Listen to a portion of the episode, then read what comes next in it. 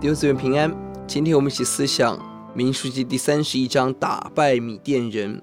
一到十二节，神吩咐攻击米甸人 而得胜。十三到二十四节，摩西吩咐洁净掳物与自己。二十五到五十四节是分配掳物的条件。这一章是神要报复二十二到二十五章摩押米甸人的恶计，包含。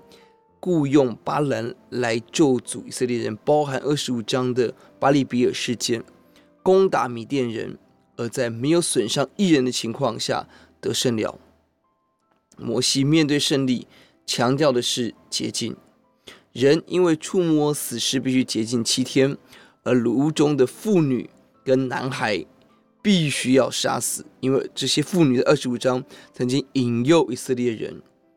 这里强调。即便在成功中，洁净的法则非常的重要，不可轻忽。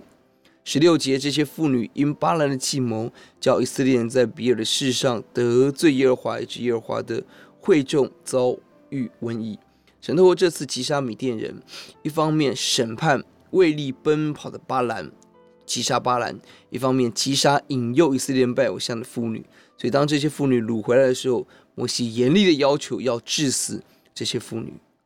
弟兄姊妹，在我们的成功中，有些成果是可以享有神给我们的荣耀丰富，但有些千万不能碰，一旦沾染，后患无穷。圣洁神律法是那个标准，就是使我们有这样迫切寻求神的心。二十五到五十四分配掳物的原则在此强调：出征者与留守者均分掳物，并要纪念祭司与立位人。我们请低头祷告。耶稣来到面前，求你恩待怜悯，让我们打你要我们打的仗，也更让我们追求圣洁的来过每一天。让我们特别在成功顺利当中，永远不要偏离神的法则。